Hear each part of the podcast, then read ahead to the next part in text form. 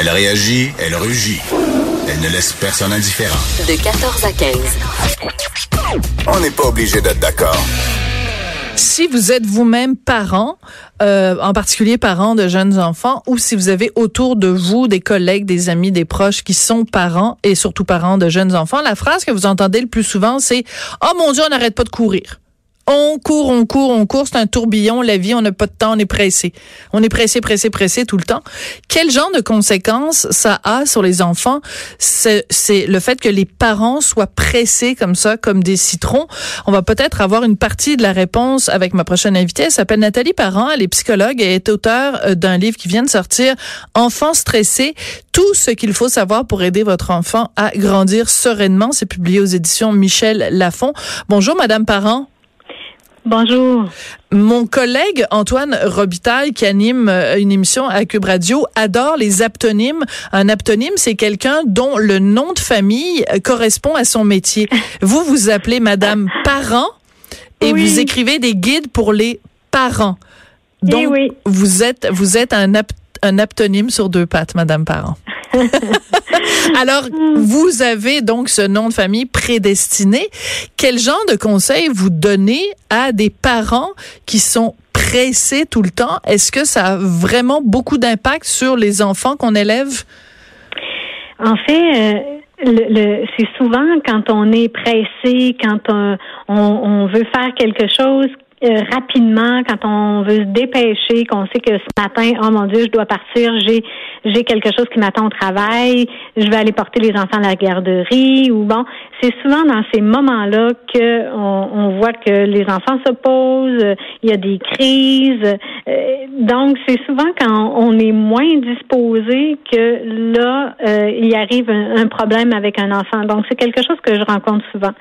Quand quand j'ai écrit le livre euh, je vois, je vois aussi beaucoup de demandes de consultation pour euh, des, des, problèmes anxieux, pour euh, la gestion des émotions, les problèmes de comportement.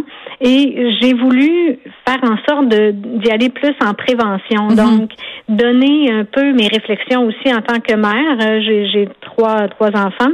Et j'ai voulu donner mes réflexions là-dessus. Donc, qu'est-ce qu'est-ce qu'on fait? Comment comment on peut s'aider en tant que parent pour aider nos enfants là-dedans. Mm. Donc, être peut-être moins stressé soi-même pour pas stresser nos enfants. En même temps, euh, on, a l'impression qu'aujourd'hui, les, les enfants sont beaucoup plus donc euh, stressés. Il y a l'angoisse de la performance. Ils sont un peu barouettés euh, parce que justement, les parents sont pressés. Mais si je regarde, mettons, il y a 50 ans, ben les parents, ils avaient moins d'enfants, je veux bien, mais en même temps, leur vie était stressante aussi. Euh, il fallait, euh, tu sais, mettons, je pense, mettons la, la, la, crise de 29, là où les gens euh, crevaient de faim. Ben la préoccupation, le stress qu'on avait, c'était de mettre de la nourriture sur la table trois fois par jour.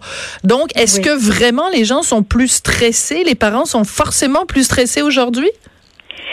Ben, je sais pas. Le, je pense que le stress est, est, fort différent de ce qu'il était selon les générations. Mais vous savez, quand, quand moi j'ai terminé, euh, avant d'être psychologue, j'ai fait oui. des études en physio, en physiothérapie, et puis euh, quand j'ai travaillé dans le domaine, euh, c'était en 92, on disait que le mal du siècle, c'était le stress. Donc, voyez-vous, ça n'a pas tant changé. On ouais. entend encore parler du stress. Ouais. Euh, le stress fait partie de la vie. On en a besoin pour pour vivre, pour avancer dans la vie.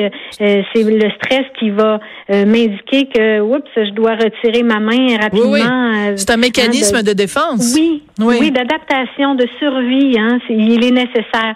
Mais quand on, quand le, parce que je dis souvent qu'on a comme un contenant à stress, et puis quand notre contenant déborde, quand il y en a trop, ça fait que ça déborde, et là il y a des risques de voir des problèmes de santé mentale ou des problèmes de santé physique. Il y a vraiment un lien direct. Moi, Donc, euh, oui. Oui. Donc, il faut agir en ce sens-là. Moi, c'est un peu ça l'idée aussi. On, voit beaucoup d'épuisement professionnel, mm -hmm. euh, des gens qui tombent euh, littéralement en épuisement. je me dis, il faut, faut se questionner comme personne, c'est quoi mon Tout besoin, euh, qu'est-ce que je peux faire pour m'aider moi actuellement, puis aider ma famille, les enfants. Oui ça me fait un peu rigoler parfois quand les gens disent euh, ah je suis super stressé on rentre du boulot euh, à, 6 heures préparer le souper et tout ça. Mais quand on regarde les statistiques c'est une statistique que, que, je cite souvent à l'émission quand on regarde les statistiques puis qu'on demande aux gens ben c'est quoi votre consommation euh, de télévision puis les gens répondent puis on fait une moyenne puis ça donne une moyenne de 4 heures de télé par jour fait que là, on se dit, est-ce que c'est une question que les gens sont trop pressés, qu'ils n'ont pas de temps, ou qu'ils mettent pas leurs priorités au bon endroit? Parce que si on passait moins de temps devant un écran, peut-être qu'on aurait plus de temps pour se parler, pour s'aimer. Absolument. Il y, a, tout un chapitre euh, où je parle de, des écrans. Euh, c'est une fuite facile. Hein? Mm. Euh, c'est facile de s'en aller là-dedans. On est fatigué. Ça demande quand même un effort ou de l'énergie pour être en relation avec l'autre ou même juste être en contact avec mes angoisses qui peuvent monter à tout moment. donc, c'est vrai que si on coupe le temps d'écran, mon Dieu, qu'on trouve donc, on a du temps dans notre mm. vie finalement. Oui. Euh, il y a évidemment un phénomène qui est très euh, année 2000 là, mais je pense que ça a commencé sûrement dans les années 90 aussi, où euh, c'est effarant le peu d'heures que les enfants jouent dehors. C'est frappant. Euh, on va dans un parc pour enfants, il n'y a pas d'enfants. Il n'y a pas d'enfants au parc. C'est c'est comment on fait pour convaincre tout le monde. Puis je, dis ça là, je suis pas du tout du tout en train de faire la morale à qui que ce soit là. Je suis la première à aller euh, m'installer devant euh, les pays d'en haut ou euh, Blue Moon là. Je, je suis pas du tout, je suis pas là du tout pour donner des leçons à qui que ce soit. Mais comment on fait pour justement, parce que c'est vous le dites de toute façon dans le livre que une des façons justement de gérer ce stress là, c'est de l'évacuer avec le sport? Oui, l'activité, le jeu libre, quand les enfants inventent des jeux, c'est ce qui est merveilleux. Ça permet au cerveau de récupérer des éléments du stress de la journée mm. ou, euh, ou, des éléments du stress accumulés de la semaine. Euh, euh, effectivement, ça, ça prend ça prend vraiment tout un, une disposition pour permettre à l'enfant de jouer librement. Ça ne veut pas dire d'être absent là, hein, parce que si je vais au parc avec mon enfant, peux aller au parc, mais aussi rester présent à lui, jouer avec lui, le taquiner. Je renforce les liens, mais je renforce aussi toute une panoplie euh, euh, de, bien-être euh, dont l'ocytocine, qui est une hormone du plaisir, qui mhm. va être aidant à contrer les éléments du stress chez l'enfant. Oui, puis on peut aller au parc avec son cellulaire puis prendre ses, courriels. Non, non, je vous taquine. Oui. Exactement.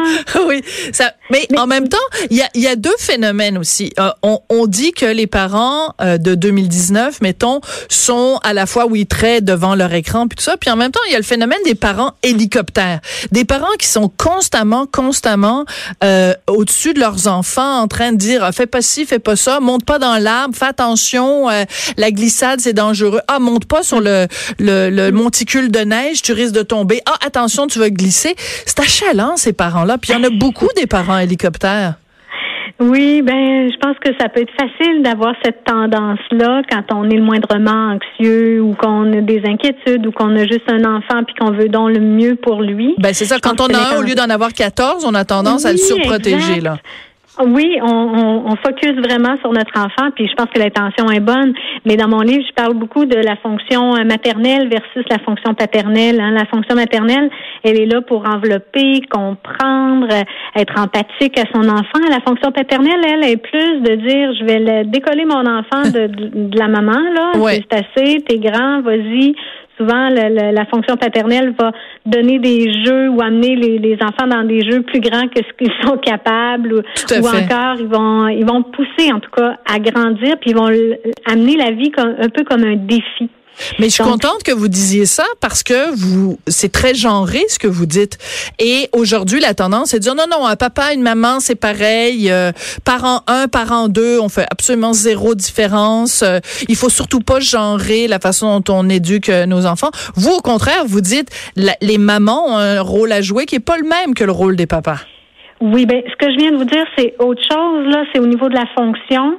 Euh, mais je pense aussi qu'on utilise, on a des rôles très différents de par le fait de porter l'enfant versus euh, euh, être à l'extérieur. Je pense qu'il y a quelque chose de très fondamental là-dedans. Mais ce que je vous disais, c'est que même en tant que femme, j'ai à avoir la fonction maternelle et paternelle. Tout à fait. Je suis entièrement d'accord avec vous. Donc, j'ai à être un peu empathique et aussi à dire ben vas-y là t'es tombé mais t'es capable. Vas-y t'es encore capable de te relever. J'ai confiance. Donc euh, puis le papa aussi il peut avoir cette fonction empathique là et la fonction euh, plus paternelle de, de pousser. Là où ça devient problématique c'est quand on est campé dans une position et puis que euh, l'enfant ne reçoit pas les deux ou encore il est pris entre le conflit entre maman puis papa qui campe dans, dans chacun sa position sans voir la complémentarité oui, mais la complémentarité. Ça, j'aime ça que vous mentionniez ça, parce que des fois aussi, il y a des mamans les mamans québécoises, des fois, ont tendance à être un petit peu des germaines, je le répète, mhm. et euh, c'est des, ah ben change pas les couches là parce que de toute façon tu vas ça va être moins bon que quand c'est moi qui échange. Puis après ça, ça nous parle de charge mentale, puis comment c'est terrible et tout ça. En tout cas, bref, peut-être qu'on en reparlera à une autre occasion, mais ça a été drôlement intéressant de vous parler, Madame Parent. Merci beaucoup. Donc, je rappelle. vous, Madame Durocher. Nathalie Parent, donc, est psychologue et auteur du livre Enfants stressés. Tout ce qu'il faut savoir pour aider votre enfant à grandir sereinement aux éditions Michel Lafon. Au retour de la pause, une discussion avec Lise Ravary. J'ai lu sa chronique de ce matin. Je ne suis pas d'accord avec elle. Ça tombe bien. On n'est pas obligé d'être d'accord.